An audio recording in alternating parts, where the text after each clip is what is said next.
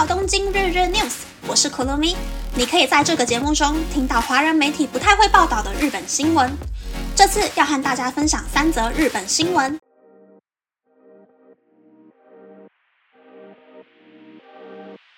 一则新闻是，LINE 和瑞穗银行集团宣布，筹备四年多的 LINE 银行开业计划宣告终结。二零一八年十一月，LINE 和瑞穗银行集团开记者会宣布，要以活用 LINE 的用户资料库为前提，合作设立以智慧型手机为主的 LINE 银行。以二零二零年开业为目标，两间公司共同出资，在二零一九年五月建立了 LINE 银行设立准备股份公司。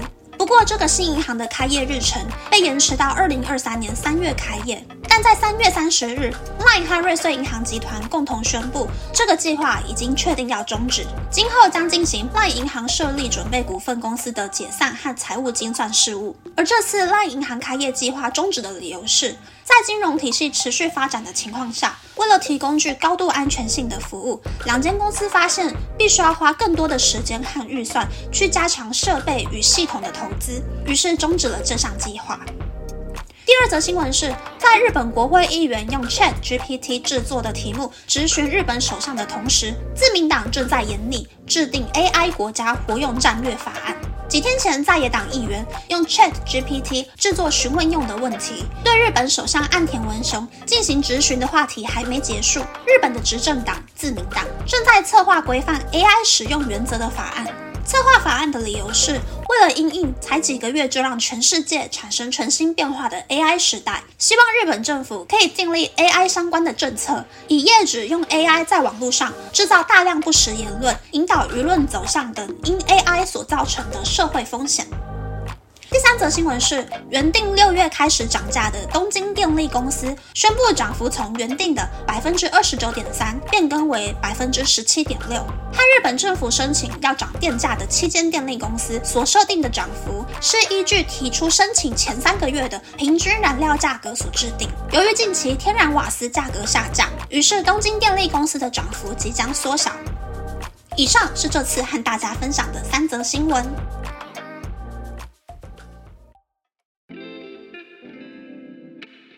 则新闻是 LINE 银行开不成的新闻。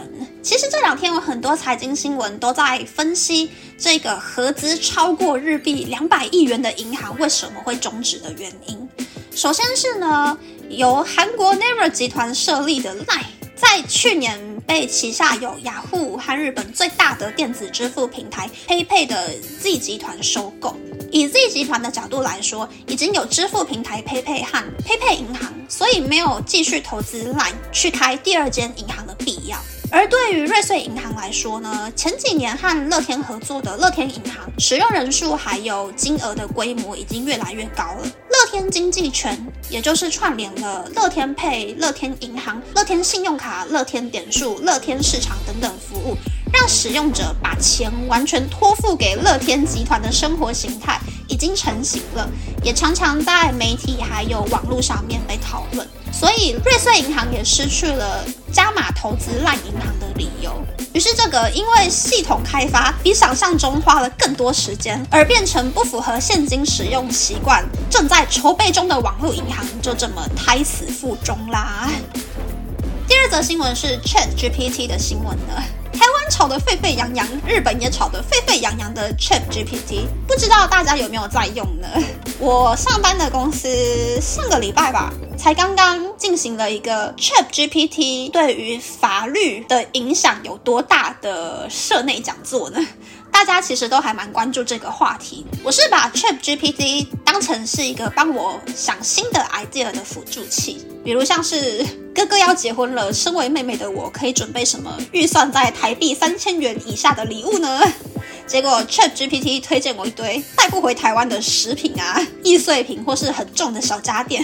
我觉得多多和 Chat GPT 这种 AI 进行 QA 问答还蛮重要的，可以训练自己的逻辑还有表达能力。毕竟指令下得不清不楚的话，是很难得到理想的答案的。所以不需要去害怕 AI，也不需要去害怕 Web 三点零的时代。我们现在还来得及，可以赶上学习如何和 AI 共处，提高生活、提高工作的效率。第三则新闻是东京电力公司涨价幅度下调的新闻。不过据说已经涨价的电力公司要开始慢慢越调越便宜了。所以看到这个新闻，其实我一点都不开心呢，哈哈哈哈哈！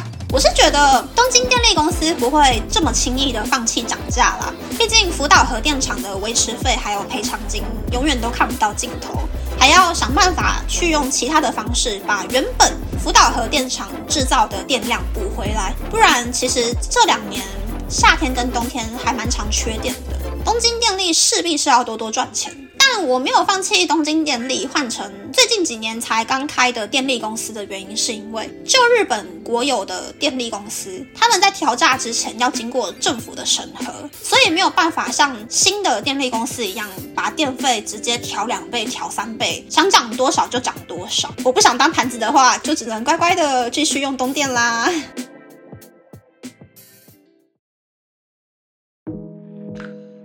想和大家分享。散步途中发现的好店。这几天日本东京的气温白天有二十度左右，我下班回家的时候天还很亮，所以途中我就乱乱走，边走边散步。在山手线的日暮里车站附近，发现了一间还蛮有趣的店。这一间店的店名叫做吉时，良辰吉时的吉时。整间店看起来很像粉红色韩系咖啡厅，很可爱。店里还有一只 size 超级大的熊玩偶，非常的吸睛。那我进去之后才发现，原来里面卖的是中式糕点耶！看到蛋黄酥的时候，我整个眼睛都亮了。有蛋黄酥、芋头酥，还有我最爱的太阳饼。不过我买的是牛舌饼啦。虽然我没有很懂中式糕点，但是牛舌饼的饼皮还蛮正统的。里面的馅虽然不是我喜欢的蜂蜜馅。我也吃不出来是什么东西，但是整体来说还不错吃。下一次有经过的话，我还会再继续买买看其他东西啦。那么，那么这次的分享就到这边，不知道大家喜不喜欢这样的节目呢？